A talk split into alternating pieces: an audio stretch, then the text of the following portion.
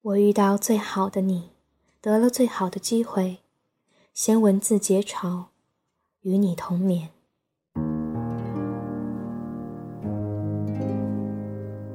我们的草舍不在人间，钥匙藏在文字里。用文字留住思念，用声音沟通过往。欢迎收听国馆电台，我是走时。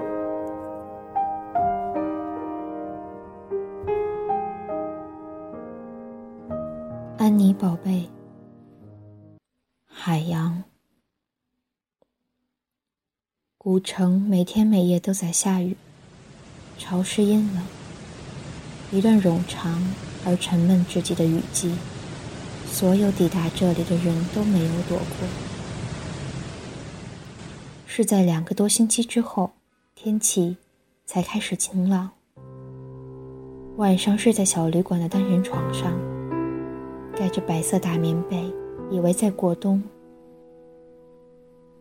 这是以前曾经住过多次的私人旅馆。庭院里的桂花树已经开谢了，只有金银花的清香还在雨水中淡淡的蔓延。踩上狭窄的木楼梯，他便咯吱咯吱的响。走出院门，拐个弯。便能看到总是空落着的基督教堂，以及有大美而无言的苍山山脉。一切生活细节都非常熟悉。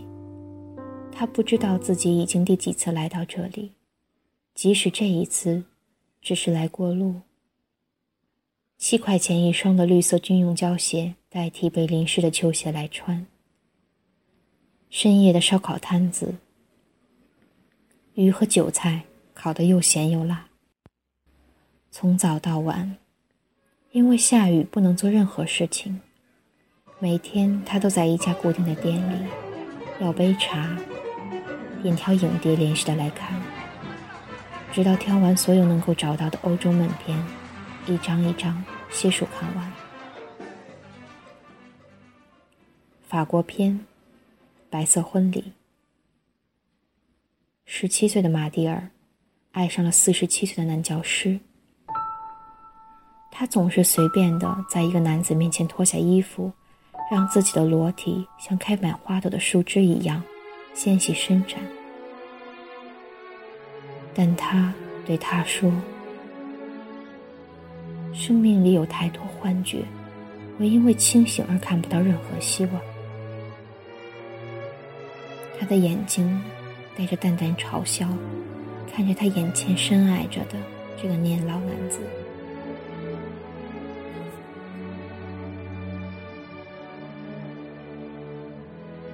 神情孤僻的年轻女孩，最终是软弱的男教师家庭破碎，并且被调职处置。他在墙壁上写下一行字：“海洋，这里有海洋。”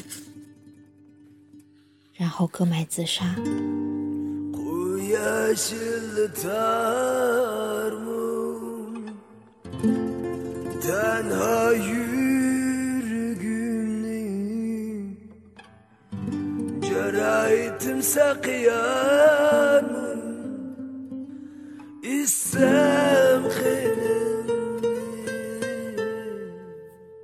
那个演女孩子的演员是法国著名的歌星。后来嫁给了强尼德普，这是一个他有深刻印象的演员。他在一部关于连环杀手的电影里扮演侦探，临死之前把两枚硬币捏在手心里，等待别人把它们放在他的眼睛上。这是渡过生死河的时候要付给船夫的钱。